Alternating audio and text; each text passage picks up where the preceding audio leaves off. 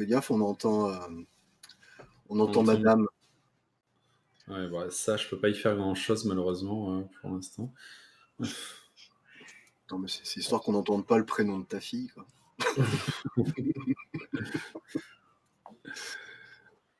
Attends, je, vais, je vais augmenter la sensibilité du micro, comme ça, on entendra peut-être moins. Projet d'ordonnance prévu dans la loi de transformation de la fonction publique prévoit l'abrogation de celle qui a donné naissance à l'ENA. Donc ça, c'était le 18 avril. Euh, ah, on est en direct, colonel. Bonsoir à tous, bonsoir à tous ceux qui sont déjà présents. Alors, on va commencer par euh, la base. Est-ce que vous nous entendez bien? Ce serait sympa dans le chat de, euh, de nous faire un petit retour son, s'il vous plaît. Je vois qu'on nous voit bien. Est-ce qu'on nous entend bien, s'il vous plaît? Alors, j'attends. Ils ont, ils ont un petit retard sur nous, là, quand même. Toujours. Oh, ça peut pas être ah. pire que. Oui. Ah, voilà, on nous dit c'est bon. Le on est bon est nickel. Voilà, le son est bon. Eh bien, merci, merci à tous d'être avec nous pour une nouvelle émission du Cercle de Cheveux sur Radio Athéna. Et comme vous le voyez, je ne suis pas seul. Il y a mon compère avec moi, Colonel Von Hagen. Bonsoir, Colonel. Bonsoir à tous. J'espère que tout le monde se porte bien. Hein. on, est, euh, on, est, on, est invité en, terre, euh, en, en, exil sur Radio Athéna. Excusez-moi, j'ai du mal à trouver mes mots. Bonsoir. Voilà, donc vous l'avez vu, nous allons parler de la suppression de l'ENA, même si en fait il ne s'agit pas tant que ça d'une suppression, n'est-ce pas, colonel? Non, ça, ressemble plus à une, à une transformation. Euh, après, bon, on va en reparler euh, après, j'imagine. Mais... On va en reparler, oui. Une transformation plutôt. de toute façon, évidemment, il fallait, euh, il fallait qu'on nous ponde un nouvel institut euh, qui, qui formera les élites administratives de la France. Et donc, on en parlera effectivement tout à l'heure, colonel. Mais j'ai envie de commencer cette émission en voulant te demander qu'est-ce que ça représente l'ENA pour toi? Quelle image tu en as? Alors, comme beaucoup de gens dans mon cas qui, n'ont pas forcément fait des études supérieures, etc., euh, l'ENA, déjà, ça représente une distance. Et je pense que pour beaucoup euh, de, gens euh, du, du, peuple, hein, tout simplement, l'ENA, c'est quelque chose de très éloigné. Et c'est le réservoir à le, réservoir à dirigeants. Et au fur et à mesure de, de, ma, de ma vie professionnelle, on va dire, quand, quand vous discutez de ces sujets-là autour de vous, on a l'impression que les gens ont un espèce de dédain euh, vis-à-vis de l'ENA.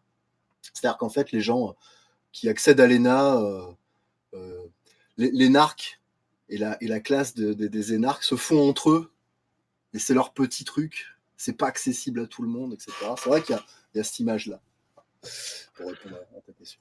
Alors, c'est vrai, il y a cette image. Moi, euh, quand j'étais à, l'université et quand j'étais à, Sciences Po, alors en Sciences Po de province, je le rappelle à chaque fois parce qu'une fois j'avais dit que j'étais à Sciences Po et on m'a insulté parce que je n'étais pas, je n'étais pas à Sciences Po Paris, euh, bien oh évidemment. Donc, donc, on dit que j'avais pas le droit de dire Sciences Po, donc j'étais dans un Sciences Po de province.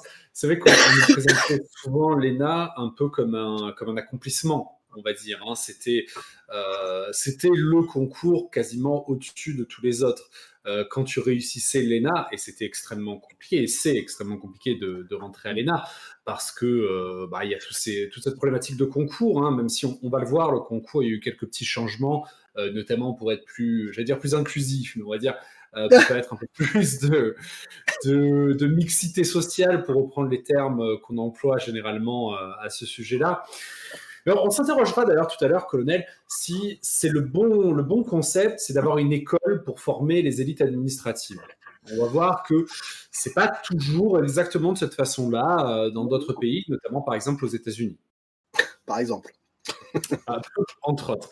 Mais alors, avant, avant toute chose, on va vous faire un petit récapitulatif historique euh, de, euh, de l'ENA. Alors, l'école nationale d'administration. Quand j'étais petit, je vous avoue que je comprenais pas parce que euh, je croyais que c'était une victoire de Napoléon. Je confondais avec Iéna. Ah, Iéna Moi, j'étais tout petit. Hein. Mais donc l'école nationale d'administration a 75 ans. Elle a été créée le 9 octobre 1945, la veille de mon anniversaire, parce que je suis né le 10 octobre, au lendemain de la Seconde Guerre mondiale, bien évidemment, par une ordonnance du gouvernement provisoire de la République française, alors présidée par le général de Gaulle. Donc c'était quand même une volonté gaullienne, avant tout, d'établir une école d'administration. Elle a été préparée, euh, cette École nationale d'administration, par la mission provisoire de la réforme de l'administration animée par Michel Debré. Ah, Michel Debré, ça nous dit déjà davantage sur euh, l'esprit l'ENA. Hein. C'est un peu l'esprit 5e République, quand même. Mmh, mmh. Alors, à cette époque-là, Michel Debré, il est euh, maître des requêtes au Conseil d'État. Il va très vite devenir un des hommes forts du, gaullisme. alors l'ordonnance, la, leur fameuse ordonnance dont je vous parlais du 9 octobre 1945, qui porte la création de l'ENA, entendait refondre la machine administrative française. Parce que jusque-là, c'est vrai que le, mode de recrutement des hauts fonctionnaires était peut-être, dira-t-on, un peu plus, un peu moins clair, plus obscur. On pouvait, mais en même temps peut-être plus intelligent parce qu'on pouvait passer par différentes voies. Mm. Donc, pour ce faire, cette ordonnance démocratise, en tout cas démocratise à l'échelle de l'ENA, le recrutement des hauts fonctionnaires d'État grâce à la mise en place d'un concours d'accès unique à la fonction publique. Alors, ce concours, quand même, est-ce qu'il était tant démocratisé que ça? Parce qu'il fallait quand même passer, on en parlait avec le colonel avant de lancer l'émission, il faut passer par une prépa. Hein. Personne ne réussit l'ENA sans passer par une prépa avant. Et euh, des, prépas qui ont euh, l'autorisation de former à l'ENA, il n'y en a pas 40. Hein. Il, y a, celle de Sciences Po Paris, il me semble. Euh, il y a celle de. Je crois qu'il y en a une à l'École normale supérieure, il me semble aussi. D'accord. je, il doit y en avoir énormément, hein, n'est-ce pas, colonel?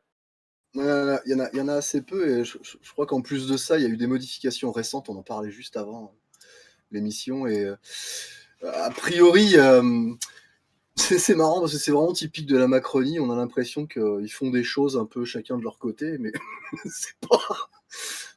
C'est Amélie de Amélie de Montchalin, je crois, son nom, qui est chargée de faire une, ordonnance pour, la transformation de la, la fonction publique.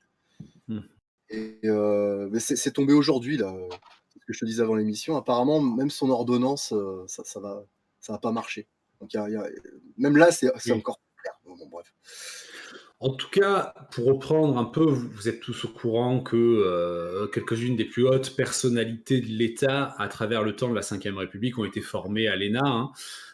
et Emmanuel Macron a annoncé jeudi 8 avril la suppression de l'École nationale d'administration qui formait donc ces hauts fonctionnaires depuis 1945 et son remplacement par un nouvel établissement qui sera nommé Institut du service public. C'est une promesse qu'il avait faite en 2019, donc euh, voilà ce qui est amusant, c'est que la création de l'ENA il y a 75 ans, c'était pour répondre à une problématique de euh, réforme de la machine administrative française. Et cette suppression de l'ENA et son remplacement par l'Institut du service public, eh bien, c'est la même chose, c'est la réforme de la haute fonction publique. Alors, cette réforme doit être adoptée euh, par ordonnance avant le 7 juin.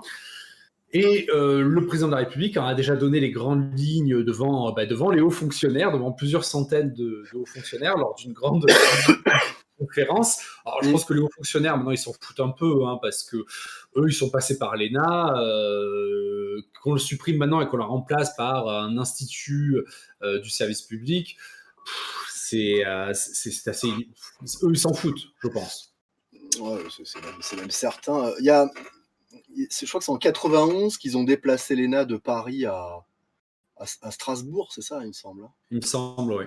Et euh, mais ça, c'était c'est intéressant aussi. Euh, c'est une sorte de prélude pour moi. C'est-à-dire qu'en fait, euh, espèce de volonté de, de en, la fusionnant avec l'ancienne école coloniale, là, de, de, créer une espèce de, d'appareillage, alors peut-être français, mais un peu européen aussi. oui, effectivement.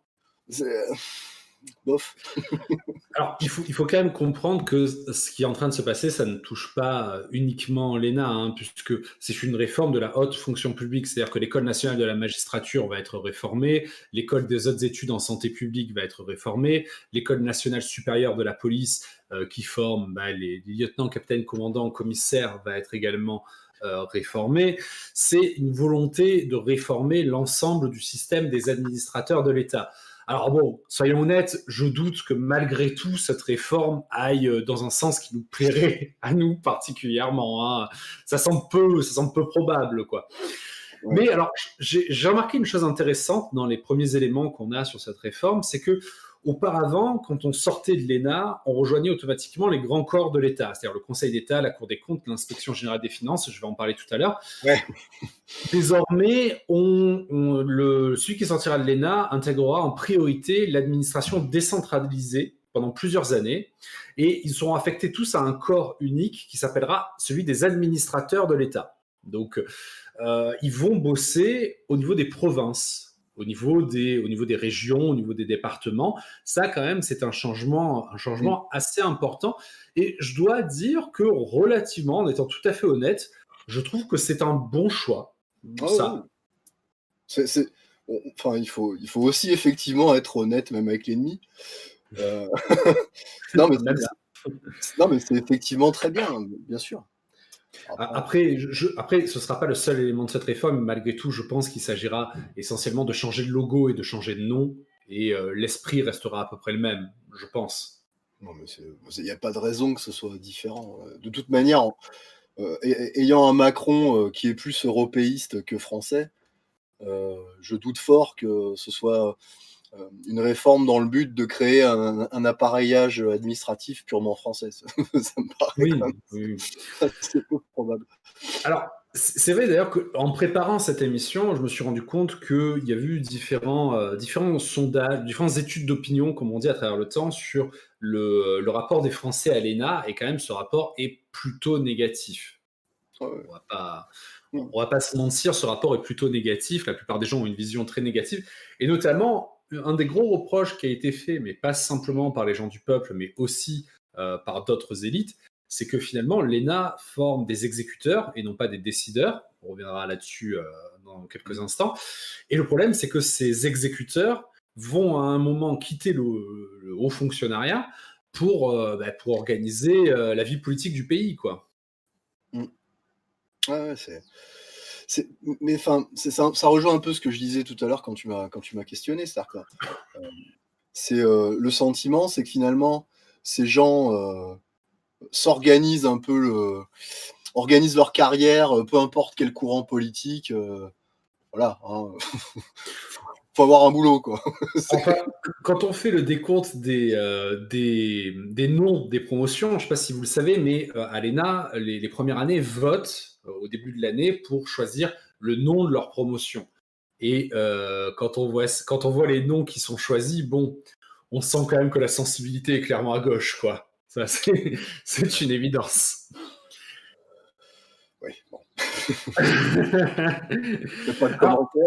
Voilà, on, va y venir, parce que là, pour l'instant, on vous fait un peu l'historique. On, va très vite s'arrêter, puisque j'ai plus qu'un élément à vous donner.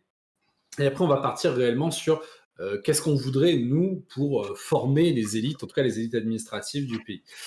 Euh, colonel, petite question, quand on quand on sortait de l'ENA, puisque ça va être supprimé, qu'est-ce qu'on devenait? C'était quoi le premier poste qu'on avait, à ton avis? Selon le classement, qu'est-ce qu'on demandait? Moi, en fait, de, ce que j'ai cherché de mon côté, l'information que j'ai, c'est qu'il rentrait à la Cour des comptes. Beaucoup, effectivement. Il y avait voilà. pas que, mais effectivement, il y en avait un certain nombre qui rentraient à la Cour des comptes. Alors, il y avait, il y avait un certain nombre d'administrateurs civils au sein des différents ministères. Mmh, et c'est souvent le, le, c'était euh, souvent la majorité des postes qui étaient offerts. Donc en fait, pour être très clair, vous allez être haut fonctionnaire, directeur d'un service dans un ministère, voilà, tout simplement. Euh, notamment, notamment au sein de l'économie et des finances. Euh, j'ai appris aussi qu'il y avait différents postes pour être administrateur de la ville de Paris. Et apparemment, c'était assez demandé. Ça m'a un peu étonné parce que je me suis dit, putain, quand même, quand tu sors de l'ENA, tu as envie d'être administrateur de la ville de Paris, quoi. C'est un petit peu étonnant. Je trouvais, je trouvais ça relativement étonnant, quoi. Ouais, peut-être que c'est. Il y a peut-être une certaine logique à ça, euh, dans le sens où euh, c'est confortable, peut-être aussi. Je, pour être c'est un peu de la mauvaise foi ce que je dis peut-être. Mais je sais pas si on, si on, est très confortable autant administrateur. Oh, on remarque le salaire doit déjà être intéressant. Alors évidemment, évidemment, tu peux devenir inspecteur à l'inspection générale des finances, à l'inspection générale de l'administration, à l'inspection générale des affaires sociales, pour des missions généralement de contrôle de l'administration, des missions d'audit et des missions de conseil. Mm. tu peux devenir auditeur au Conseil d'État. Ça aussi, c'est le beau poste hein, quand même, auditeur au Conseil d'État, généralement. c'est la belle carrière administrative. Quoi. Tu peux devenir aussi conseiller de tribunal administratif et de cour administrative d'appel. Bon, très bien. Auditeur de la Cour des comptes, ça c'est ce que, ce que tu disais tout à l'heure. Conseiller de la Chambre régionale des comptes, directeur de cabinet du préfet ou du sous-préfet, conseiller au ministère des Affaires étrangères. Oui, parce qu'en fait, il y, a, deux grandes voies hein, dans l'ENA. Soit on se dirige plutôt vers, euh, les fonctions intérieures, on va dire, soit on se dirige plutôt vers les fonctions des affaires étrangères. Même si pour les affaires étrangères, c'est un peu plus compliqué. Mais là encore, voilà, on voit que l'ENA a nourri réellement tout le corps administratif des hauts fonctionnaires de l'État. C'est euh, alors depuis le depuis alors relevé ça depuis le début, depuis le milieu des années 90, un service général d'administration rassemble désormais les fonctionnaires en trois rangs les plus élevés afin de centraliser leur recrutement et leur formation. Bon, euh, apparemment le choix, le, je sais pas ce que tu as trouvé toi, mais le, choix, euh, le choix principal a priori, ça reste la Cour des comptes. Ce qui est, ben, tu regardes Hollande, il y a cette célèbre interview de Hollande qui explique euh, qu'il est euh, que le, chemin, euh, son chemin est tout tracé. je ne sais pas si tu te souviens, il est très jeune. Et en gros, tu sens que c'est pépère tranquille, tout va bien. Je, je, suis, je suis à la Cour des comptes, et puis après, bon, je vais peut-être faire une petite. et après, il t'explique que la, Cour des comptes, c'est effectivement un, un, choix qui est très demandé, quoi. Ah ouais, mais mais n'est-ce pas, euh, comment s'appelle-t-il, euh, ce monsieur de l'UPR là? Euh, François Asselineau. François Asselineau. Il, est, il est énarque, il me semble également alors. Il est énarque, il est sorti, il me semble, deuxième de sa promotion à l'ENA. Et, et Cour des comptes. Il est passé par la Cour des comptes. Je sais qu'après, il a été dans les ministères, mais je ne me rappelais pas qu'il avait, été, qu'il avait été à la Cour des comptes. Ah, il me semble bien. Hein. Je ne sais pas ce que va nous dire le, clavardage, hein, comme diraient nos, amis de Nomos. Mais euh, on, va, populariser le terme, hein, je pense. Ça va très bien, clavardage. Euh, Pardon, je réglais un petit, un petit problème. Euh, j'écoutais en même temps, désolé, colonel, mais oh. on a, on a réglé le truc. Euh, donc, nous avons fait un petit rappel, on va dire, de, euh, de toute l'histoire. Petit, un bref rappel de l'histoire de l'ENA. Je pense que si Monsieur Delesquin avait été là, euh, il, aurait pu, il, aurait pu, nous en dire bien davantage. Bon, globalement, on a raconté pourquoi l'ENA a été créée. Ensuite, on a expliqué pourquoi elle est supposée être supprimée, les parcours possibles à l'intérieur de l'ENA, ce qu'on pouvait devenir au sein de l'ENA. Maintenant, on va, on va changer un peu euh, notre fusil d'épaule et on va poser la véritable question, en fait, euh, de, ce direct. Comment on devrait former les élites?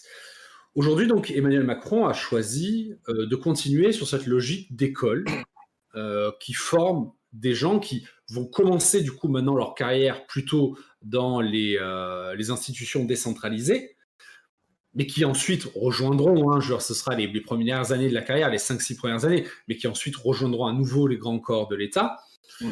Comment on devrait former les élites? Comment on imagine, nous, qu'on devrait former les élites? On avait fait cette discussion sur le Discord du Cercle Richelieu.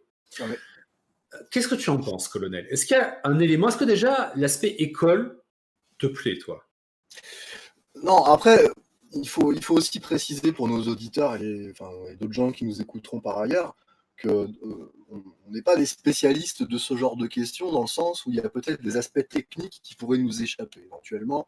Je veux bien, si vous voulez, je veux bien accorder ça et ça me paraît logique.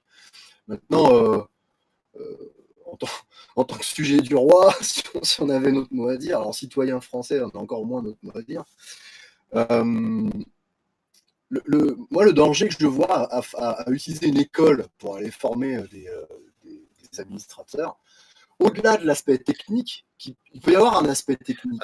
colonel, juste le, micro. Le micro. ah, j'ai mon micro qui. Alors attends, je vais, devoir couper. Ok, je vais meubler un instant. Donc pendant que le colonel règle ce petit problème de micro, on va continuer ensemble. Euh, donc, est-ce que vous, pouvez nous dire dans le chat, on va vous lire, est-ce que l'idée d'une école pour former euh, les hauts fonctionnaires de l'État, ça vous semble l'élément le plus pertinent? Moi, j'avoue que j'en suis pas sûr. Ah, le colonel est de retour. Ça, va mieux là? Hmm, Un moyen encore, il y a quelques, un peu de grésillement encore. Ah, je... Bon, bah écoute. Tu m'entends? Et là, là, ça va? Vous m'entendez? On t'entend bien. J'entends encore un peu de grésillement. Bon, on, va, on va continuer. On va bien, on va bien essayer de, réguler euh, le truc. l'école te semble le plus pertinent, quoi le, danger que je voyais dans, une le, danger que je vois dans une école, c'est qu'en fait, euh, on, va tellement paramétrer les gens que finalement, on, crée des espèces de drones. C'est un peu une usine à fourmis. Euh, le sentiment que j'ai, il est là. Euh, si on regarde, on va, peut-être en parler après, mais si on regarde d'autres cas de figure, d'autres pays qui n'ont pas d'école d'administration, quelque part, ces gens-là sont un peu plus indépendants. ce qui est à mon sens, même, une indépendance de pensée ou de, ou de parcours, en fait, même professionnel. Donc moi, je trouve que l'école, au-delà euh, de l'aspect purement technique d'une administration, euh, tout ce qui revêt du droit, de l'institution, etc., euh, qui peut être le sujet d'une... Ça, peut être une formation éventuellement, mais est-ce que, est que vraiment on a besoin d'une école? Parce que finalement, c'est ça qui en ressort, même quand on en parle à des, gens, c'est ce côté vase clos où, ces gens, en fait, ont, une distance phénoménale par rapport aux pays qui sont censés administrer ils sont complètement déconnectés. Et il y a quelqu'un qui le dit dans le, dans le clavardage. Euh, ce sont des technocrates. Ces gens-là, en fait, gouvernent par le tableur Excel. Euh, bof. Oui. Alors après, je, suis, je suis d'accord avec toi sur tout ce que tu as dit. Euh, néanmoins, c'est vrai que il y a quand même la question. il y a une question qui se pose. Est-ce que en entrant à l'ENA ou en entrant dans une grande école d'administration, les, gens apprennent réellement des choses sur le métier qu'ils vont avoir. Ou est-ce que ces éléments, ils l'ont déjà en réussissant le concours d'entrée à l'ENA? C'est pour moi fondamental parce que est-ce que c'est simplement une école qui euh, va faire du réseau, qui euh, va te faire comprendre dans quel monde maintenant tu vas, tu vas opérer? Ou est-ce que c'est une, véritable école qui t'apprend réellement des choses sur euh, la manière de gérer l'État? Si c'est le cas, si c'est la deuxième option, moi je suis, je suis assez d'accord sur le fait, sur la possibilité euh, qu'il y ait une, euh, une école, même si ah, le la problématique de l'école, c'est quand même qu'on va te former par rapport à un modèle qu'on veut, euh, qu'on, veut voir appliqué. C'est, toute la problématique. Oui, mais c'est, à mon sens, c'est une, c'est une vraie problématique. Et d'ailleurs, euh, c'est peut-être également euh, ce qui crée ce phénomène que ce que mon père appelait le changement dans la continuité. C'est-à-dire qu'en fait, d'élection en élection, euh, rien ne se passe. C'est même pire que Lavoisier. Ça, tout se conserve. Il n'y a rien qui se transforme. Effectivement. Surtout que, comme, comme le fait remarquer quelqu'un dans le chat, la formation est courte quand même. Il me semble, je ne veux pas dire de bêtises, je l'ai vu tout à l'heure, mais là je l'ai plus sous les yeux, je crois que c'est deux ans, il me semble ce qui est quand même en, comptant au milieu euh, des stages euh, rémunérés, d'ailleurs plutôt bien rémunérés pour des stages, très bien rémunérés, euh, des stages dans les grands corps de l'État. L'impression que cela donne, c'est celle d'une aristocratie dévoyée. C'est-à-dire en fait l'apparence l'aristocratie, tout le monde sait ce que c'est, j'imagine. Aristote, il est meilleur, oui, mais sauf que là, bon, c'est peut-être pas les.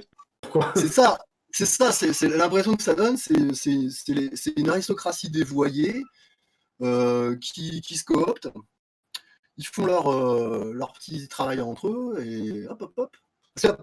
a priori, y a aussi ce, problème qui se pose, c'est ce qu'on disait dans la discussion euh, sur le Discord, c'est quel filtre mettons à l'entrée d'une école? Il faut un filtre, ça me paraît évident. tout le monde, malgré ce que dit la République, et je pense qu'ils sont en train de démontrer tout l'inverse, euh, ça ne doit pas être ouvert à tout le monde, déjà. Effectivement, mais ce n'est pas censé être ouvert à tout le monde. Déjà, le, concours fait que, en, en, bref, c'est pas ouvert à tout le monde, hein, parce que si tout le monde peut se présenter à ce concours, les gens qui peuvent le réussir, c'est, euh, Alors, je sais pas si vous entendez mon fils crier euh, dans la salle d'à côté. Euh, si c'est le cas, je m'en excuse. Bon, il a six mois, il peut pas encore se contrôler, c'est logique. Il est en train de se faire changer par sa mère, c'est ce qui explique cela. Euh, je vous prie de nous en excuser. On va dire qu'au niveau du son ce soir, c'est pas c'est pas c'est pas c'est pas notre meilleur moment, mais on va essayer de faire Voilà. Euh, et, euh, et, donc tout le monde ne peut pas passer ce concours en fait, hein, parce que même si n'importe qui qui a qui a le diplôme suffisant, je crois que c'est bac plus 5 du coup pour le passer, euh, qui peut s'y présenter. La réalité, c'est que c'est ridicule. C'est comme le concours de l'agrégation. C'est pas parce que vous avez le diplôme suffisant pour euh, réussir l'agrégation que, euh, que vous allez la réussir, en fait. C'est des éléments complètement différents, quoi. Et c'est ça qui est paradoxal, c'est-à-dire qu'en fait, soi-disant égalité des chances, etc., je vous renvoie aux, articles qui, a ces jours-ci, sur le côté bureau de placement des grands corps qui ne bénéficient qu'à une minorité, c'est fini prévient Amélie de Montchalin. C'est un, article des échos, euh, tout récent. Hein. il date du 18 avril. Euh, il, se moque du, se moque du monde. Ah. Pardon. Non, je t'en prie, colonel, mais juste du coup, bon, l'école. On a vu que l'école, c'était euh, peut-être pas le, le, point, en tout cas, que ça pouvait être intéressant, mais que malgré tout, on était sur quelque chose d'assez limité. Une école, c'est assez limité. Euh, alors, dans d'autres pays, ça fonctionne pas nécessairement de la même manière. on, a, des exemples. Alors, à côté de ça, on a des exemples qui vont complètement dans le sens de l'ENA, genre l'exemple chinois, avec une école de formation des cadres, avec tout de même une limite très claire, c'est qu'il faut être membre du Parti communiste. Hein. Euh, et je le précise, hein, c'est une toute petite minorité du peuple chinois qui est membre du Parti communiste. Donc, il y a un concours pour rentrer au Parti communiste Il y a un concours, effectivement, on l'a appris récemment, euh, pour rentrer au, Parti communiste. Donc déjà, il y a un concours pour rentrer au parti, et ensuite il y a un concours pour rentrer à l'école des cadres du parti, et donc pour devenir au fonctionnaire. Quoi.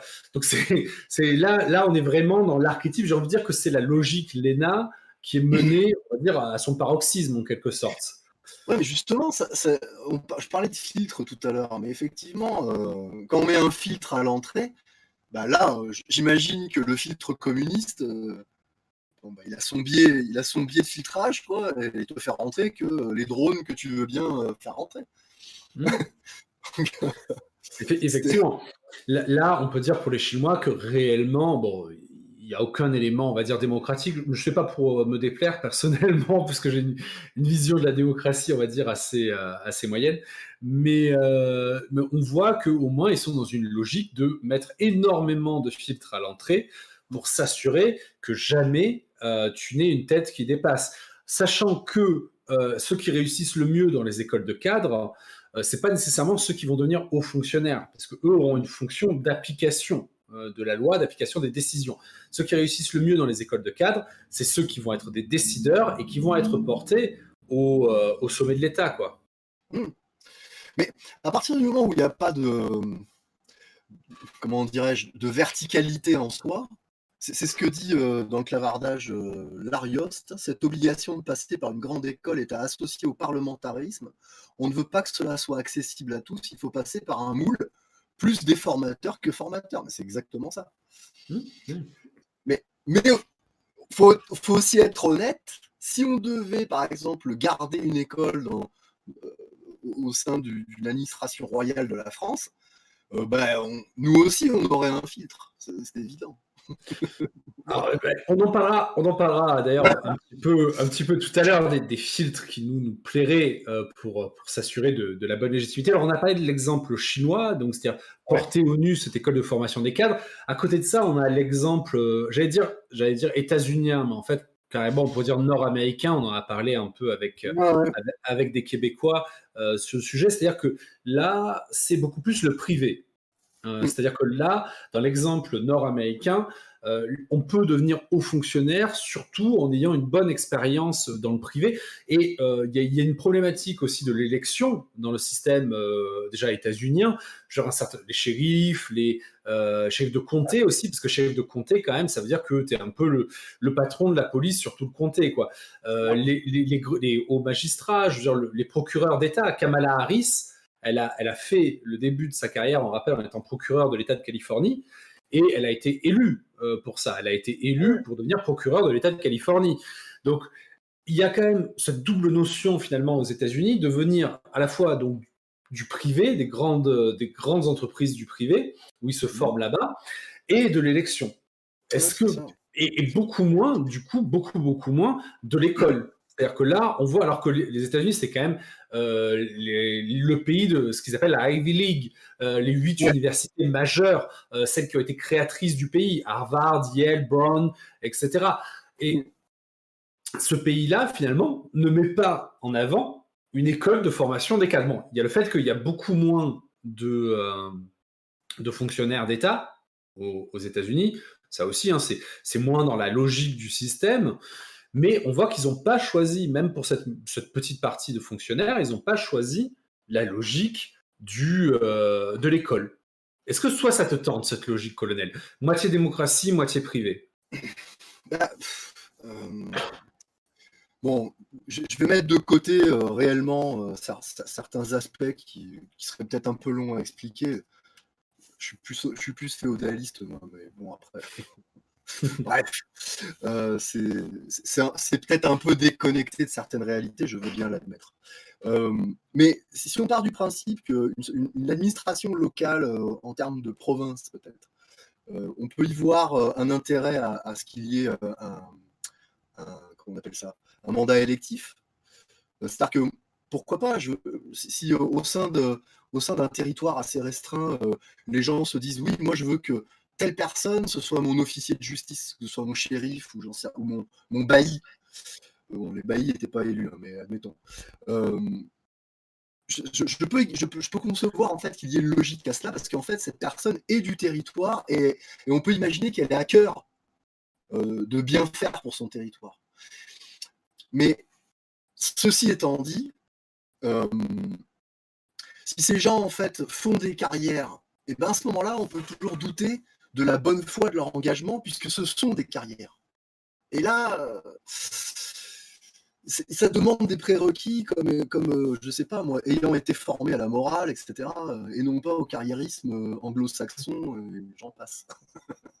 Donc voilà, c'est moi c'est ça. Pour moi, la limite, elle est là, elle est, du, cœur des hommes et, de, et de ce à quoi ils sont formés en fait finalement. Alors, on me signale que tu grésilles toujours pas mal. voilà, ça, ça va, être un, problème. Je pense que j'ai mon câble qui est en train de rendre là. Je vais recouper, je, te laisse finir.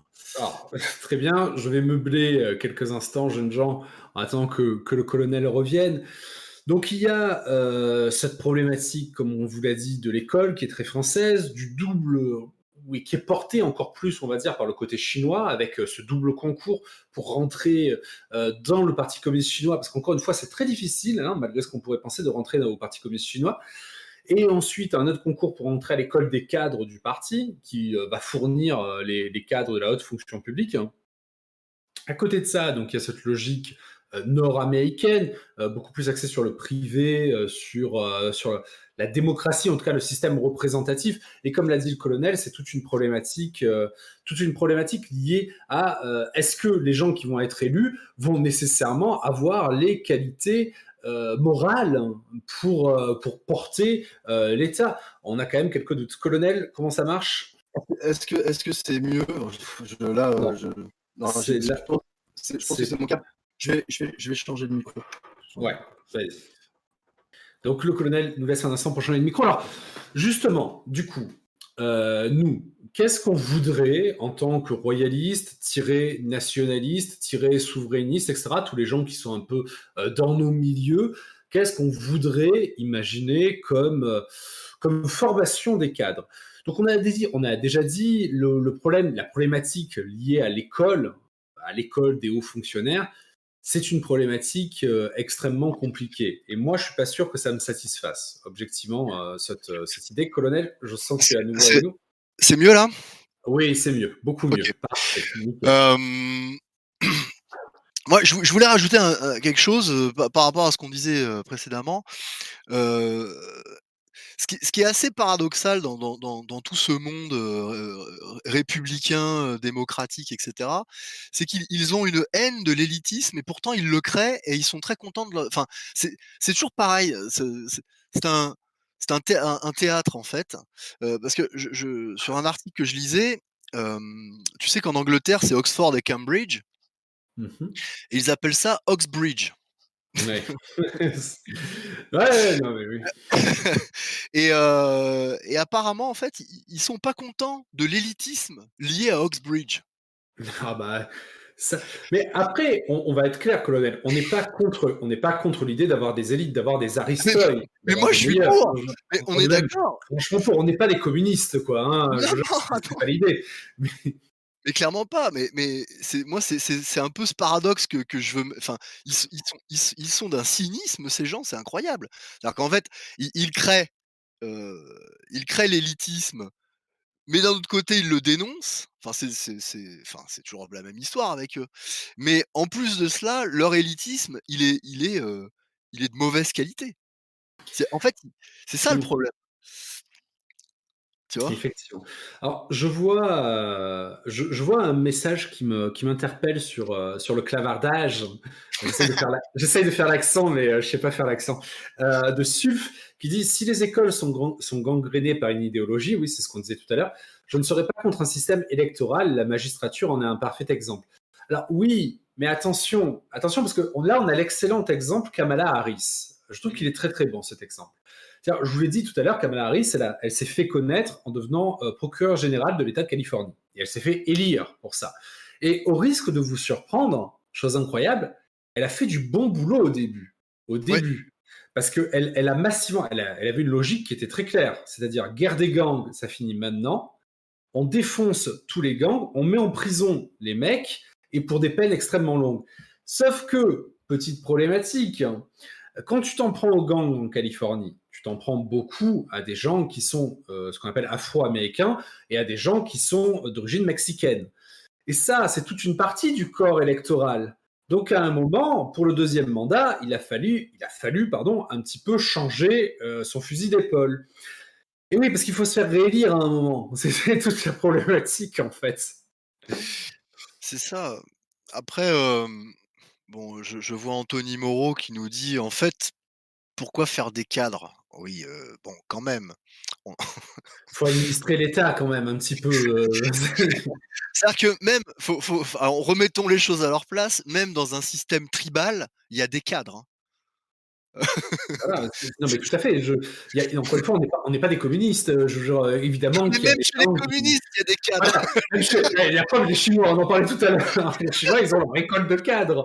Voilà, c'est, voilà, il faut bien, à un moment, il faut bien des gens qui administrent l'État et qui ont de, hautes fonctions à ce niveau-là, ne serait-ce que parce que on parlait effectivement, même chez les cannibales, il y a, il y a X centaines d'années, il devait y en avoir. Mais ce que je veux toi, évidemment, il faut que tu partes dans les cannibales.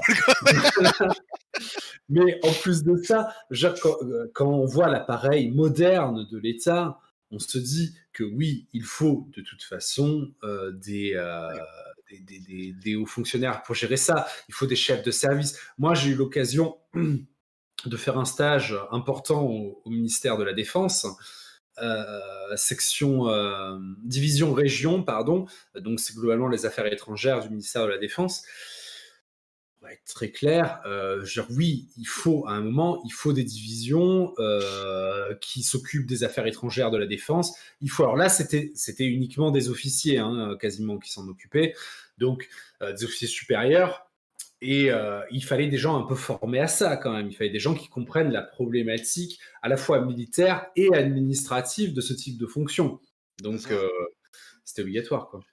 Alors après, je, pense qu'également, en fonction du, type de société que tu es, Ça, en fait, un, monde libéral. Moi, moi j'ai souvent entendu dans, ma carrière professionnelle des gens dire, parce que je côtoyais des chefs d'entreprise, des gens dire ouais non mais de toute façon, ce qui manque en France, c'est des gens qui ont l'expérience de l'entreprise et du management. ok, mais ça veut dire que enfin voilà, pour dans ta logique de, société libérale, etc. oui, à économie libérale, oui, il te faut ça. Mais tu vas, tu vas sacrément évacuer l'humain. il y a tout un tas de choses qui dégagent hein, quand même. Après, euh, faut pas non plus se faire, se faire trop de délire parce que les, types qui sortent de l'ENA, il y en a quand même beaucoup qui, une fois qu'ils ont fait, je, crois que c'est 5 ans qui doivent, qui doivent à l'État, il me semble, pour rembourser leur scolarité, une fois qu'ils ont fait leurs 5 ans, beaucoup partent dans le privé et tu les revois plus jamais, en fait. Et malgré tout, on voit, on voit quand même qu'on a, euh, Emmanuel Macron a voulu mettre en avant le fait qu'il euh, prenait plusieurs, euh, plusieurs types du privé pour faire ses ministres, ses, ses, gars à lui, et on voit que finalement ça n'a pas changé grand-chose. Pourquoi? Parce que quand tu atteins des hauts postes dans le privé, finalement tu obtiens une mentalité qui est assez similaire relativement similaire à celle des hauts postes du, euh, du public. Hein. Je veux dire, entre un PDG d'une grande entreprise et un ministre, il y a souvent quand même des, des points d'accrochage en termes, enfin, des, des, points similaires en termes de, euh, de, de, de, de, du monde, quoi. Oui, c'est ça. Après, euh, mais c'est c'est peut-être même ça le problème, quoi, quelque part. Parce que, bon, on parlait de, de, la technocratie. La technocratie, en fait, apparaît euh, à peu près aux alentours de la deuxième guerre mondiale. on, est, on est, on est sur la, la financiarisation de la vie publique. On est, on est sur tout un tas de sujets qui sont des sujets extrêmement modernes et qui vont avec les termes comme gouvernance. Mais gouvernance, ce terme est débile. Non mais. oui, gouvernance quoi. du coup, pardon. Du coup, là, on, on a beaucoup critiqué. Mais qu'est-ce qu'on voudrait, nous? Ça, on l'a toujours pas dit qu'est-ce qu'on veut, nous? Qu'est-ce que tu voudrais, colonel? Bah, je, pense que je vais. enfin, à mon avis, on doit, on doit être comme d'habitude sur la même page, mais ou à peu près. on, a, on a laissé tomber en fait tout le côté, tout côté éthique et moral, de toute façon. Déjà, rien que ça, ça fait un homme. Hein. la droiture, etc. Alors, ça fait toujours rigoler, moi, c'est ça en fait qui me navre dans, ce monde dans lequel nous vivons, c'est qu'on ne peut pas envisager que, l'on puisse être un gouvernant pragmatique, mais à la fois éthique et moral, et avec un sens aigu du, du, bien commun, etc. Ça, c'est devenu, de la science-fiction pour les gens. Mais c'est grave. Parce que c'est ça, en fait, le problème. Tu vois, enfin, et c'est ce que dit c'est von Romnitz. Napoléon parlait de société de boutiquier. Alors pour le coup, je suis d'accord avec Napoléon, ça m'étonne. Mais c'est vrai, c'est ça. Le marché prime sur le reste, et c'est ce qui se passe en fait. Et donc je veux pas ça. Alors, tu, sais quand même que, chose intéressante, dans les corps de hauts fonctionnaires, quand on réussit le concours, on subit une enquête de moralité. Ah, bah, Parce que, non mais après, c'est une petite enquête, hein, c'est pas un truc. Euh, faut pas avoir tué, faut pas avoir tué père et mère. Bon, encore heureux. je veux dire. Faut, faut pas avoir participé à un trafic de drogue, généralement. Euh, voilà, et c'est sûr. Mais donc très bien. Premier point, on voudrait, on pourrait dire qu'on voudrait une enquête de moralité un peu plus poussée. Non, mais oui, voilà. Enfin, mais même c'est-à-dire qu'en fait, ça, c'est quelque chose qui est abordé souvent, et y compris chez les Gilets jaunes, c'est que le mandat électif doit être conditionné aux affaires de justice. Un type qui a des affaires de justice, il a rien à faire à, l'administration d'un État. C'est pas normal. Après, le problème, c'est que quand ils réussissent leur concours de hauts fonctionnaires, généralement, ils ont, ils ont 23, 24, 25, 26, 27 ans. Ils n'ont pas encore eu le temps réellement de, de, faire de grosses conneries, quoi. Voilà. Oui, en général, c'est vrai. Mais enfin, je, parle, je parle peut-être pour l'après, là, effectivement, on n'est on pas forcément sur le même sujet. Ah, donc, premier point, effectivement, il faudrait une enquête de moralité euh, plus intéressante. Mais sur la, sur la formation elle-même, si on ne passe pas par, euh, par une école, si on va dire qu'on a vraiment assez des gens qui sont dans des écoles parce que ça forme à une idéologie particulière, Je pense que ce qu'on avait dit, par exemple, dans notre discussion Discord de la dernière fois, euh, on, avait dit qu'on aimerait beaucoup que ce soit euh, décentralisé. En fait, il n'y a, peut-être pas d'école, mais que celui qui réussit le concours, par exemple, se retrouve directement envoyé dans un, dans un corps décentralisé d'État, ce qui, pour le coup, va être le cas de ceux qui sortiront euh, de cette nouvelle école créée par, euh, par Emmanuel Macron, ils vont euh, être envoyés dans les, corps décentralisés de l'État. C'est très bien, c'est très bien. Déjà, après, je crois que c'était Julien sur le Discord qui l'avait évoqué avec une, une, administration provinciale. Mmh et donc en fait des, des, concours provinciaux et les gens en fait qui sont des gens du cru bah, vont travailler pour leur province. Moi je trouvais ça très très bien plutôt qu'un espèce. C'est toujours pareil, on est sur le jacobinisme de base, donc tout est centralisé et puis ça, dégringole. c'est peut-être pas forcément la bonne solution. Oui, du coup, des gens qui auraient, qui, auraient qui, seraient nés, par exemple, en Provence, devraient participer à la haute administration de la Provence en tant que province. Oui. C'est logique. Après, c'est toujours, toujours un petit peu plus compliqué parce que euh, désormais, tu peux naître en Provence, partir jeune en Bretagne, vivre à Paris. Ça, c'est quelque chose qui serait difficile malgré tout à, oui. réellement dans le monde moderne. C'est évident, euh, avec la, fluidité. la fluidité du monde moderne. Non, non, mais après, je, pense que les, les gens je pense qu'il y a vraiment tout, un, panel de, choses. C'est-à-dire qu'en fait, c'est aussi une mentalité. C'est que si en fait, on ne rend plus, on ne rend plus l'ENA comme une espèce de porte de carrière, etc., et on en fait vraiment un, service dédié à l'État, ces gens, en fait, finalement, on, peut, envisager qu'ils aient une sorte d'intérêt profond à le faire plus qu'un intérêt matériel. Tu vois ce que je veux dire? Je, vois Von Robnis qui dit le concours c'est très bien, c'est la méritocratie. Alors oui, oui et non, oui et non, parce que la méritocratie c'est quand même là, c'est un concours où euh, si tu n'as pas fait euh, le, la classe prépa euh, type l'ENS, Sciences Po Paris, etc. pour te préparer à l'ENA, tu n'as quasiment aucune chance. c'est, c'est, il faut quand même, on va dire, avoir un peu les codes pour réussir à rentrer dans ce type euh, de société. Mmh. Euh, c'est, c'est pas donné à tout le monde, quoi. C'est pas, c'est pas tant méritoire, méritoire, oui. Oui, oui.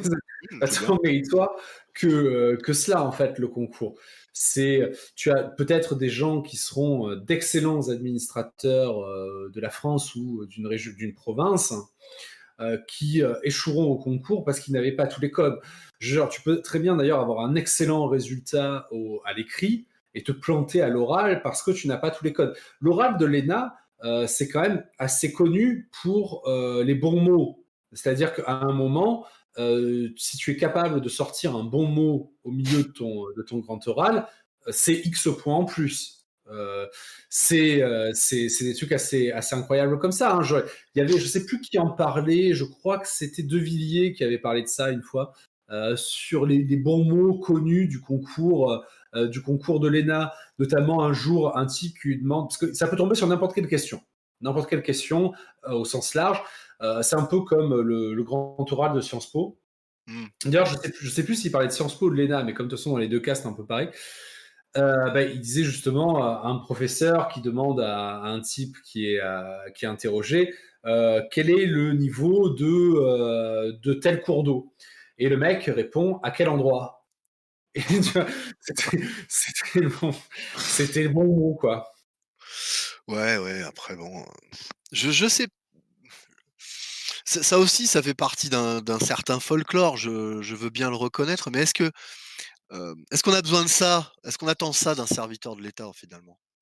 Non, non, ben justement, c'est toute la problématique en fait. C'est difficile, difficile de créer une école comme ça qui, qui, a une telle vocation en plus à servir autant de corps différents dans l'État en tant que fonctionnaire et qui ne soit pas imprégné d'idéologie quoi.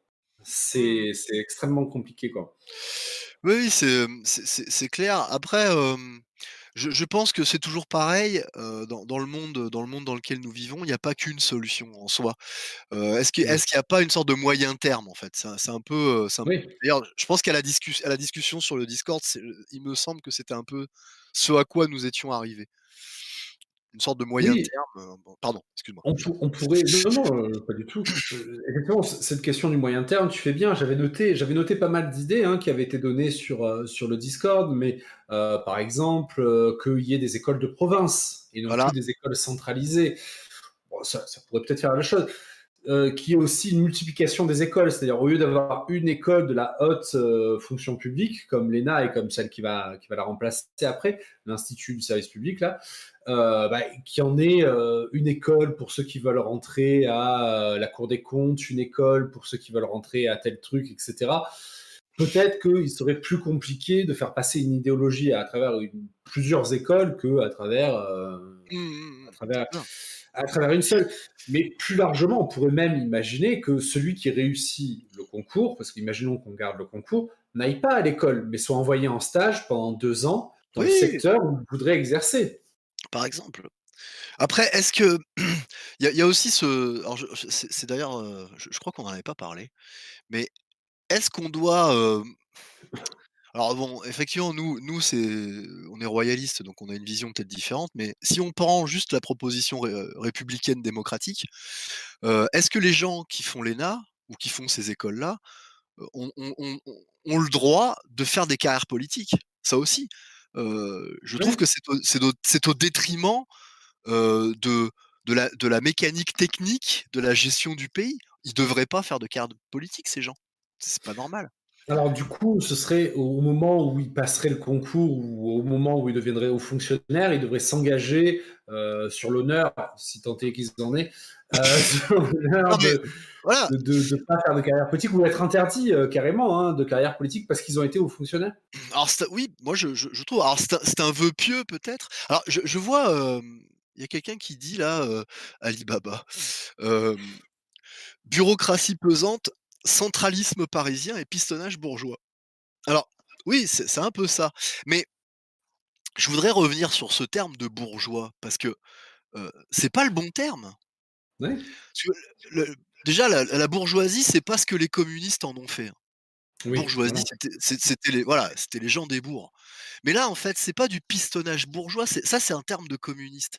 C'est de l'oligarchie, tout simplement.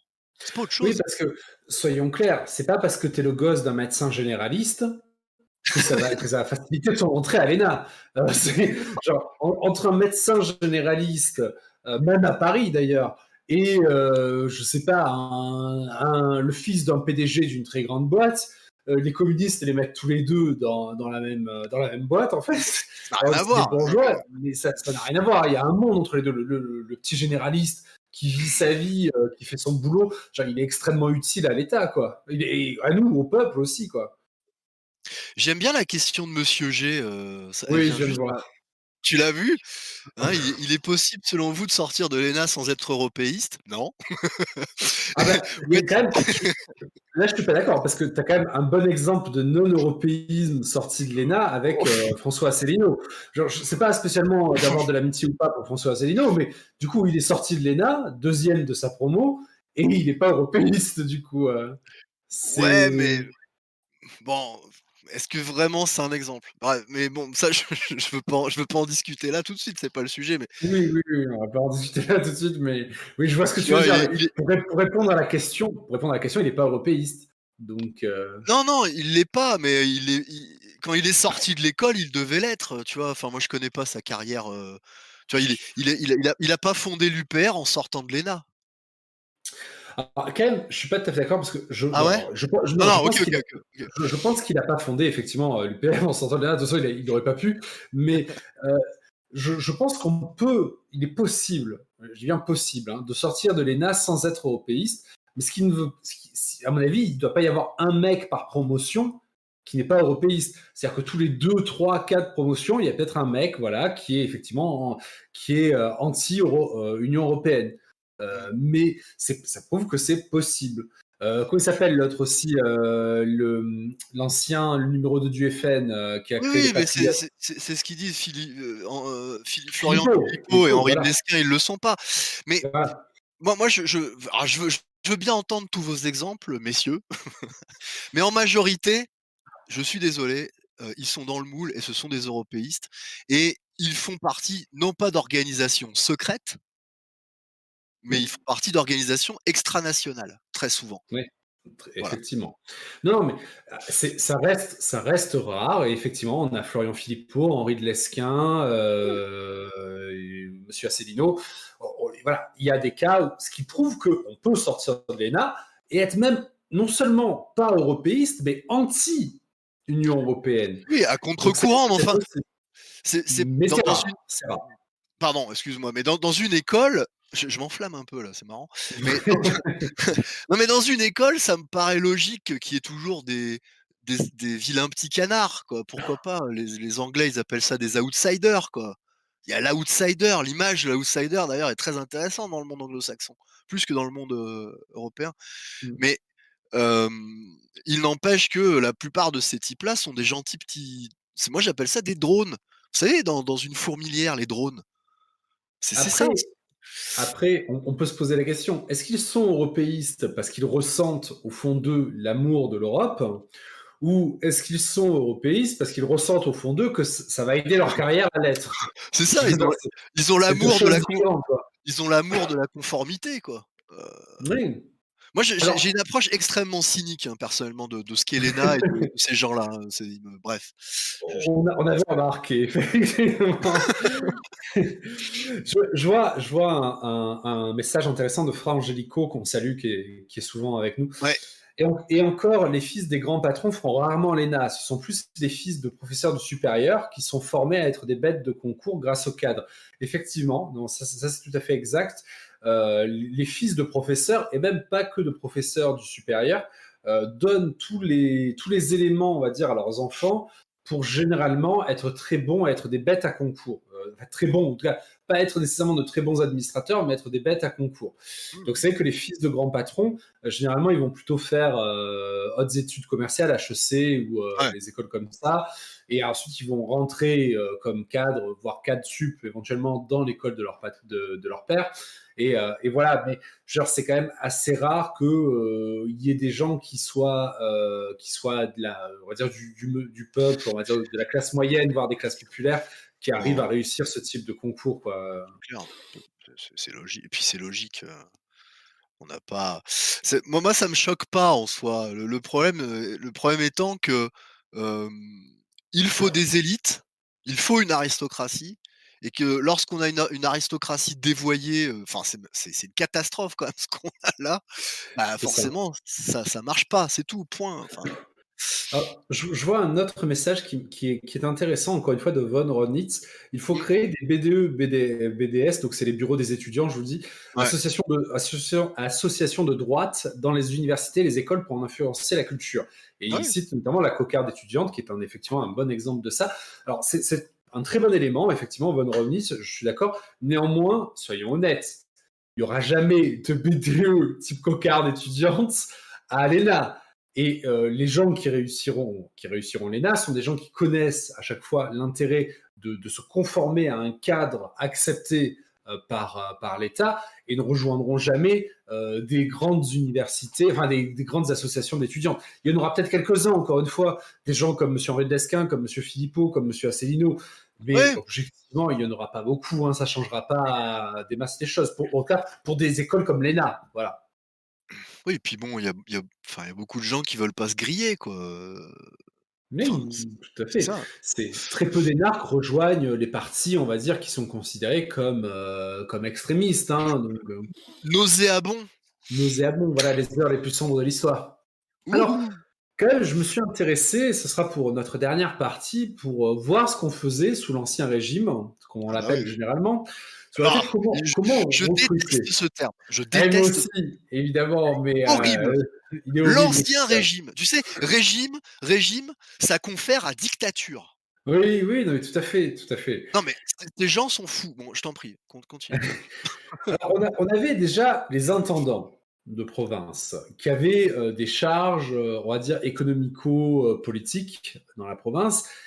Et au, XVIIe, XVIIIe, les, les, intendants, ils sont issus de la noblesse de robe ou de la haute bourgeoisie. Généralement, ils ont été maîtres des requêtes au conseil des partis. Alors, le conseil des partis, je vous le dis, c'est le, c'est le, l'espèce de conseil privé du roi, quoi.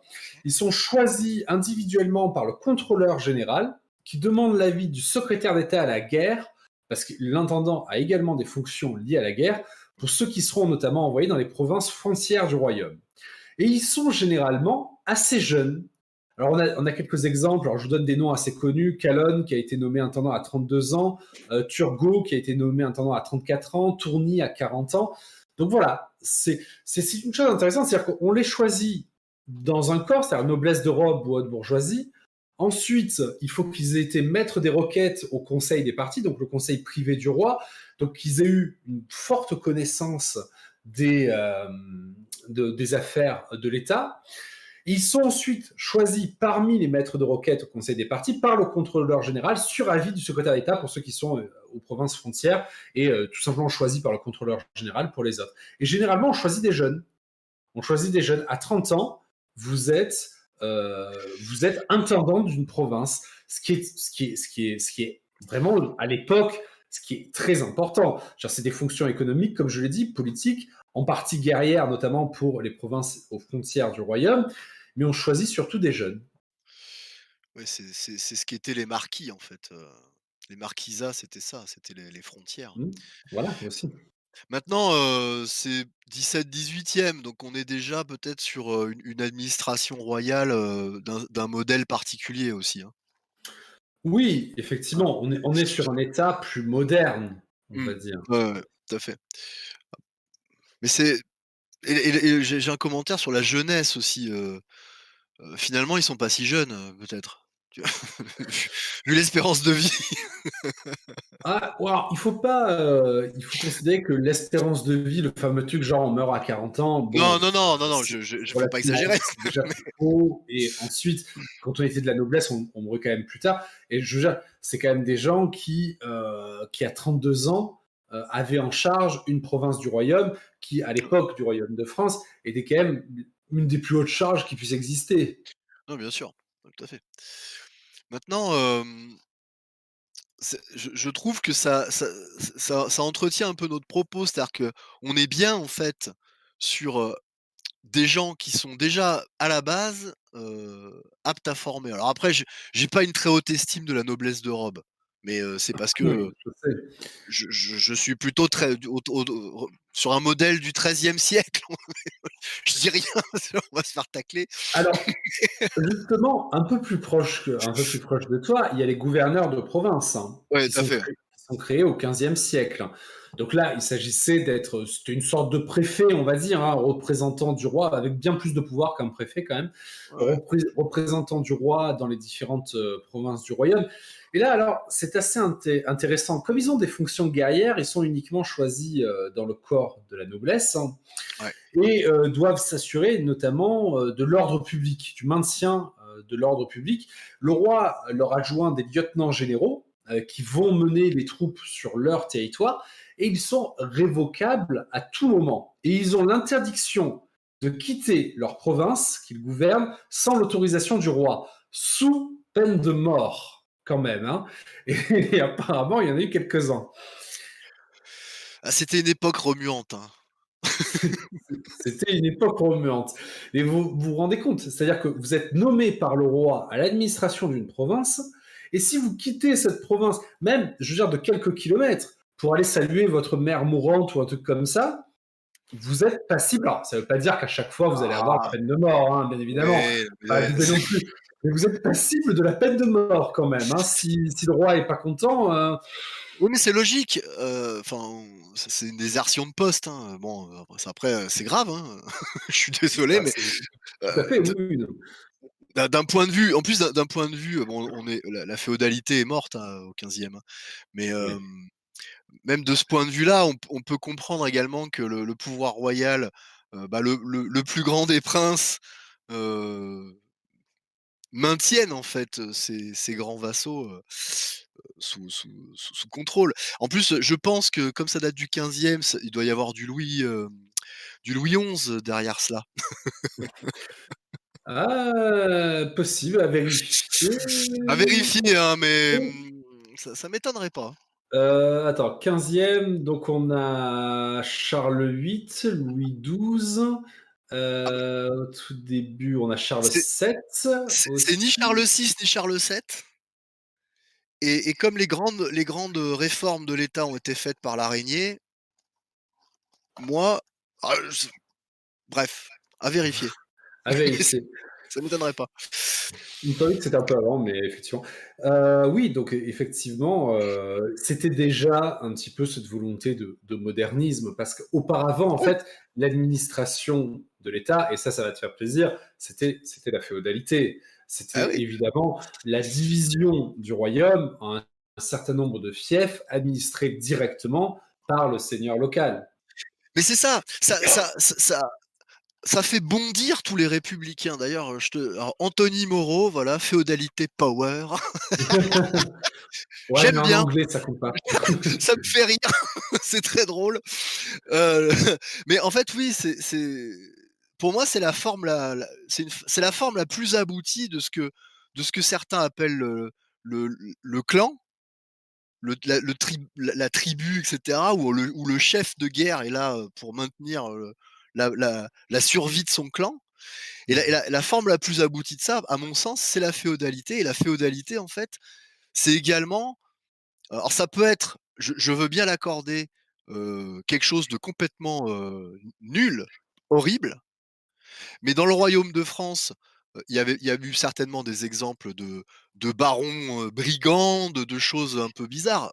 Mais globalement, ces gens avaient, avaient, avaient à cœur le bonheur de leur, de, leur, de, leur, de leur peuple. Et, c'est pas des. Enfin, il faut à un moment donné rentrer dans l'histoire de France et arrêter de penser qu'il n'y a que le modèle républicain. C'est un scandale. Enfin, moi, je trouve ça hallucinant, en fait, d'entendre ce genre de conneries. et justement, la, le, spirituel, la religion, bah, je te fais un tunnel, mais j'arrête là. non, vas-y, vas-y, au contraire. Mais, c'était la, c'était la religion qui maintenait tout cela. C'était notre religion qui maintenait tout cela. Alors maintenant, en fait, on, est dans une société d'irreligion et, et de diablerie. Donc forcément, euh, c'est parti, euh, voilà, horrible. Bref. Non, mais effectivement, il y, a un élément, je l'ai vu souvent dans le chat, hein, c'est euh, et qu'est-ce qu'on fait de l'Église? Alors en fait, toute la problématique, c'est que effectivement, l'Église avait euh, à peu près toute, toute la période de la royauté un rôle administratif extrêmement important, à la fois au niveau des provinces et au niveau euh, de la gestion de l'État entre guillemets central. Euh, même s'il n'y a, jamais eu de centralisation de l'État, hein, c'est pas la même chose. Il ne faut pas confondre centralisation et concentration. Ce sont deux choses différentes. Concentration des pouvoirs. Ce sont, deux choses différentes, mais on y reviendra une autre fois. Mais euh, l'Église avait effectivement ce rôle-là. Parce qu'aussi, elle formait pour elle-même les meilleurs administrateurs qui puissent exister. Des gens comme Richelieu, des gens comme Mazarin, des gens comme Suger, c'était les meilleurs administrateurs à leur époque, parce que l'Église avait un système de formation tout bonnement extraordinaire. Ah oui, mais c'est ça, enfin, avec les dominicains, enfin, je, on, c'est toujours le même problème. On, est, dans cette, France qui, qui ressemble de, plus en, moins en moins à ce qu'est la France. Euh, on, est, dans la République. La République n'est pas la France. Et, forcément, les, gens, je, le vois, je fais une légère digression, donne, je donne des cours, je fais les cours à, mes enfants. Je vois bien ce qui est enseigné à ces, pauvres enfants. C'est une catastrophe. tu le sais bien, peut-être. mais non, mais voilà, on, a un problème. On a un problème, c'est qu'on ne peut pas se départir du modèle républicain qui est posé comme le, comme le l'aboutissement de l'évolution de l'homme. Mais vous êtes complètement cinglé, il n'y a pas d'autre mot. Hein, voilà. Non, désolé, je vois des messages sur le, chat et je me dis alors, juste une chose, les gars, quand même, sur le chat, je vais pas commenter les messages qui ne me plaisent pas nécessairement, euh, enfin, en tout cas, qui, sont. Mais juste une chose, euh, vous êtes ici sur Radio Athéna et euh, cette émission est, proposée par le Cercle Richelieu. C'est-à-dire quand même deux organisations qui ont à cœur de préserver le français, la langue française et la culture française. Et je vois certains, alors c'est pas une question de faute d'orthographe, hein. euh, je vous le dis, je comprends tout à fait que vous fassiez des fautes d'orthographe, ça m'arrive à moi aussi, il n'y a pas de souci là-dessus. C'est une question de syntaxe. Certains de vos messages, et notamment chez ceux qui écrivent des messages qui sont pas très euh, sympathiques, ne veulent absolument rien dire. Si vous voulez nous insulter, ayez au moins l'obligeance de le faire dans un français correct et euh, au moins compréhensible. Voilà. Parenthèse refermée. Oui, je, vois bien euh, où tu voulais en venir, colonel. C'est que cette France ne ressemble plus de toute façon à ce qu'elle a été. Mais moi, ce que je voulais dire, c'est qu'aujourd'hui, ce serait très compliqué de mettre, euh, de mettre l'Église au service de l'administration et de l'État, parce que, par exemple, les cadres de l'Église, les élites de l'Église, c'est quoi? C'est les évêques, les cardinaux, globalement. Hein, et le niveau, ils chutent chez eux aussi. Hein. C'est, assez pitoyable. Quoi. le niveau des évêques et des cardinaux, déjà, ne se sont pas fait connaître spécialement pendant, euh, pendant euh, l'épidémie de coronavirus euh, pour leur, leur capacité à se faire entendre. Alors je me dis, si même là, ils ont à ce point du mal, dans leur fonction de représentant de l'Église catholique, à se faire entendre, mon Dieu, mais qu'est-ce que ce sera si on compte sur eux pour être des hauts fonctionnaires de l'État, quoi? C'est ça. Oui, enfin bon, c'est. On, adresse, on, est parti de l'ENA, mais on peut. Là, en fait, euh, si on continue encore une demi-heure, on, va atterrir. Euh. mais parce qu'on adresse quand même. Euh, en, partant de l'ENA, mais en partant de n'importe quel sujet, on va revenir au même sujet à chaque fois. c'est, enfin, tu as fait une mention d'orthographe, mais on peut également faire des mentions de, problèmes mentaux et de conformité euh, aux injonctions, hein, n'est-ce pas? Voilà. je, précise que je précise quand même, on vous insulte pas, hein, les gens euh, qui nous écoutent, l'immense majorité, on n'a aucun problème. Mais c'est juste que si vous, si vous voulez nous insulter, faites-le au moins dans un français qui montre que vous n'êtes pas des débiles mentaux. Parce que j'ose croire que, vous savez, mon grand-père me disait souvent qu'on pouvait juger de la valeur d'un homme à la personnalité de ses ennemis. Donc, si les gens qui m'aiment pas sont des gens qui ont un quotient intellectuel de 17, ça veut pas dire grand chose de bien me concernant. Quoi. Donc, ce, serait bien, ce serait bien aussi de montrer que voilà, vous êtes, vous êtes capable de, vous exprimer dans un français correct et euh, même, en, même en insultant. Quoi. Mais effectivement, euh, sur, pour revenir au sujet, je pense que si, on, va rapidement faire le tour parce que euh, on, a mis un peu, on a mis un peu tout en avant, mais on n'a pas, on va être clair, colonel, on n'a pas, il n'y a pas de, solution miracle. Hein. Non, non, non. Et, si, enfin, on serait très, très présomptueux de croire euh, avoir une, une solution miracle déjà dans un premier temps. Maintenant, on peut constater on peut constater des choses, en tirer des leçons, même d'un point de vue de bon sens populaire, hein, peut-être, et de se dire que bon, il nous faut des élites, mais il nous faut aussi un filtrage et un, calibrage de ces élites qui soient conformes à ce qu'on attend de la France, à ce qu'on veut que la France soit. Or, eux aussi l'ont. C'est leur calibrage. Et en fait, les élites qu'on a, sont les élites calibrées par l'oligarchie et ils mettent, les gens qu'ils ont envie de mettre là et ils conduisent notre pays au désastre. C'est tout, voilà, point. Et, et, comme quoi, en fait, c'est pas forcément qu'une question de système ou d'école. si tu regardes, enfin, on en parlait il y a deux jours, hein, tu regardes les États-Unis en ce moment, ils sont très très mal.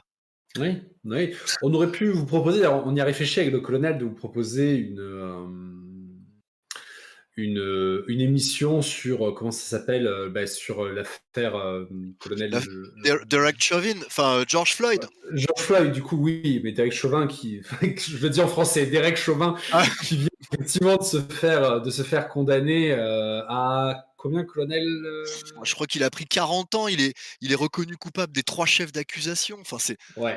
On a réfléchi à ça aussi, quoi. C'est du, c'est du, oui. Mais je pense qu'on fera quelque chose dessus, à mon avis, parce que euh, à parler des institutions politiques, euh, on est en plein dans le sujet.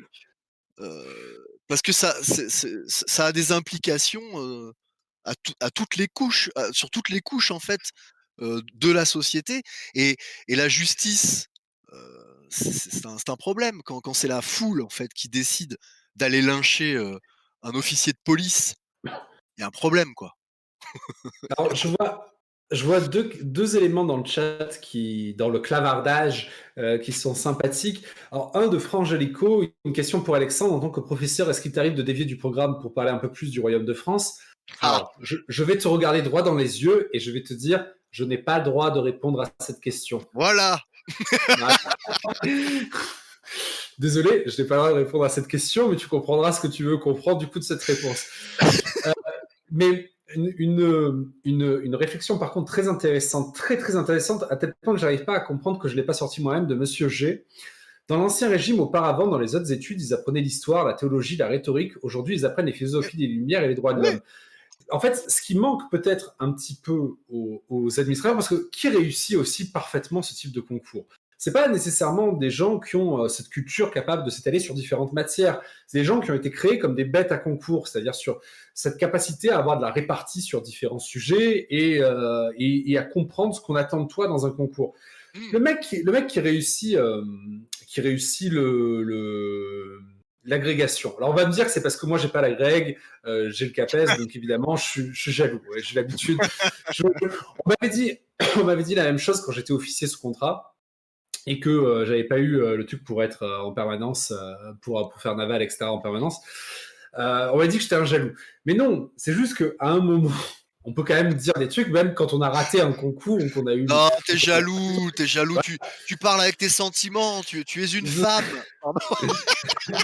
c'est ça. C'est, ça, je l'avais vu une fois dans les commentaires, je parle avec mes sentiments, je me dis, c'est quand même très bizarre. C'est sûr que j'essaie de jamais élever la voix, je me dis toujours, c'est très bizarre, mais les gens ont leurs arguments. Mais euh, il faut bien comprendre que quand on réussit ces concours-là, on n'est pas nécessairement le meilleur pour être, euh, par exemple, quand tu réussis la grecque, tu n'es pas le meilleur pour être euh, le meilleur professeur d'histoire géo qui existe au monde. Non. tu es, celui qui a parfaitement compris ce qu'on attendait de toi dans ce concours. C'est ça, c'est ça. Mais c'est. Alors, c'est marrant parce que nos détracteurs nous diront Bah oui, euh, vous en étonnez, mais c'est ça, être pragmatique. Oui, mais pour, oui, mais être pragmatique pour réussir un concours et être pragmatique pour former les meilleurs pour, euh, pour l'administration de l'État, c'est deux choses différentes. C'est ça. Que le mec ait la capacité d'être assez pragmatique pour se former uniquement sur un point et, et réussir son concours, parfait. Parfait. Tant mieux pour lui. Mais que l'État demande uniquement à être une bête de concours sans prendre en compte peut-être d'autres éléments, ouais peut-être pas le meilleur, le meilleur élément. Ah, c'est le, c'est le, c'est le formatage. Et euh, je suis d'accord avec toi, Frangelico. Euh, George Floyd est apparemment un lieu de miracle pour les enfants Bref. Bien. Je crois que on arrive, on arrive au bout. J'ai plus de voix. oui, j'entends. Je, tu fais en signe, sinon non? J'arrête. Évidemment, je n'ai pas pris de bouteille d'eau avec moi de toute façon, je crois qu'on arrive, euh, qu'on arrive au bout. Oui, on a euh, pas mal fait le tour. Hein. On a fait 1h16 quand même d'émission, donc je pense que c'est pas mal. Écoutez, jeunes gens, je vous remercie euh, d'avoir été avec nous ce soir. Colonel, le mot de la fin?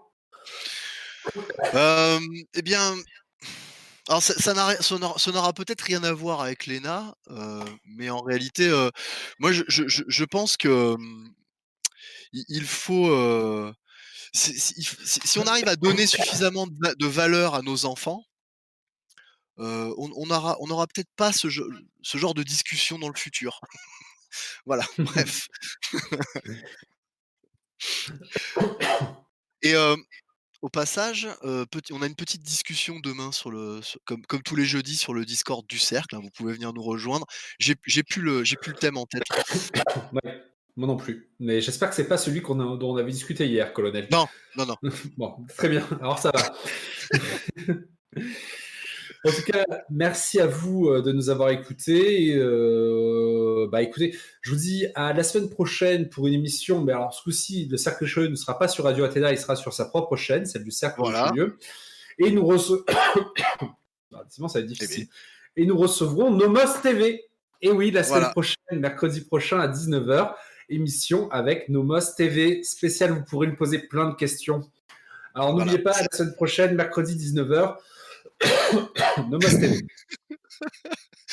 Merci.